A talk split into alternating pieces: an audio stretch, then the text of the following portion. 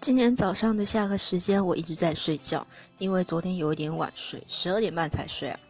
国文课的时候呢，因为在看介绍作者的那个相关影片，所以就倒掉一大片人。虽然平常的国文课也差不多是这样啦，但是，呃，我有个同学他真的超狂的，他竟然啊就这样子靠着墙壁，然后头有点抬高，嘴巴开开的，然后就睡着了。我们班剩下没有睡着的人都在笑他。下午上完音乐课要回教室的时候，看到国小同学，觉得很惊喜。呃，虽然说我们四月初的时候才一起出去吃饭啦，但是就是那种哇塞，你居然还在这里的那种感觉。